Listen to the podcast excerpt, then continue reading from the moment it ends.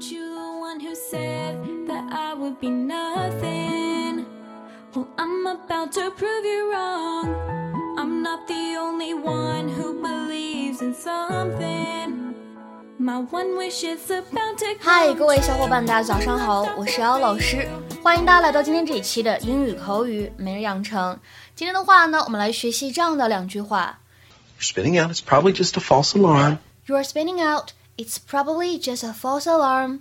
你情绪失控了，可能一切只是虚惊一场的。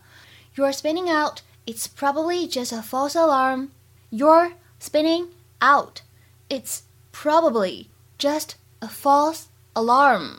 在这两句话当中呢，我们的第一句这个 spinning 和 out 可以选择做连读。如果连读的话呢，就会变成 spinning out，spinning out。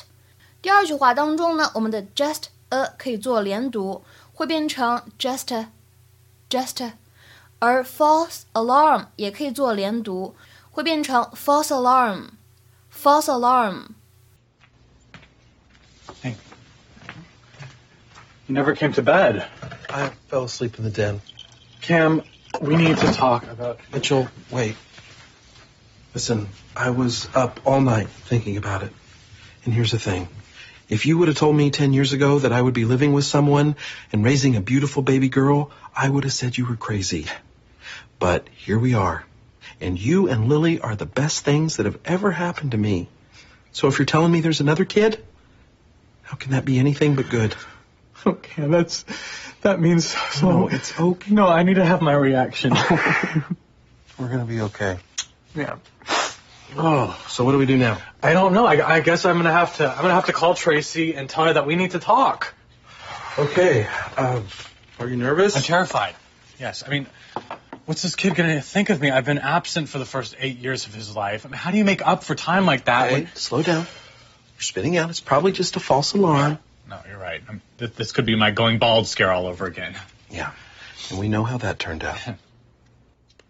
在今天节目当中呢，首先我们来看一下什么叫做 spin out。在这里的话呢，指的是情绪失控，lose control of oneself or the situation。那么指的是什么呢？就是这个人怎么样呢？情绪有点失控了，有点怎么样呢？控制不了自己情绪了。那么今天呢，我们重点来学习一下什么叫做 false alarm。It's probably just a false alarm. 它的话呢，字面的意思叫做虚假的警报，其实呢，经常用来引申为虚惊一场。An occasion when people believe incorrectly that something dangerous or unpleasant is happening or will happen。本来呢，以为有什么危险或者有什么不好的事情要发生，但是结果呢，虚惊一场，啥事儿都没有。下面呢，我们来看一些例子。第一个，She thought she was pregnant, but it turned out to be a false alarm。她原以为她怀孕了，结果呢，根本没有的事儿。She thought she was pregnant, but it turned out to be a false alarm。那么后面这半句话呢，就相当于 But she discovered she was not，就其实怎么样呢，并没有怀孕。再比如说第二个例子，Three fire engines rushed to the school only to discover it was a false alarm。三辆消防车疾驰到学校，结果呢，却只发现并没有火警警情。Three fire engines rushed to the school only to discover it was a false alarm。那么在这边出现的 fire engine，它指的就是消防车。那么我们说的消防员呢，叫做 firefighter，firefighter，啊，可以积累一下这样的相关词汇。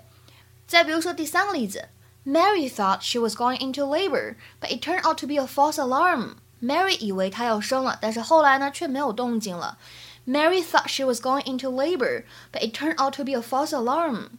再比如说，看最后这个例子，When the smoke detector started beeping, we thought the building was on fire, but it was just a false alarm caused by faulty wiring。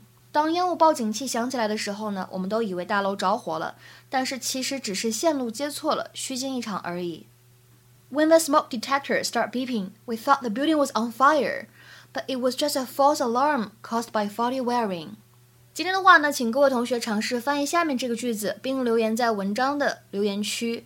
有传言称我们都会被开除，结果呢根本没有的事儿。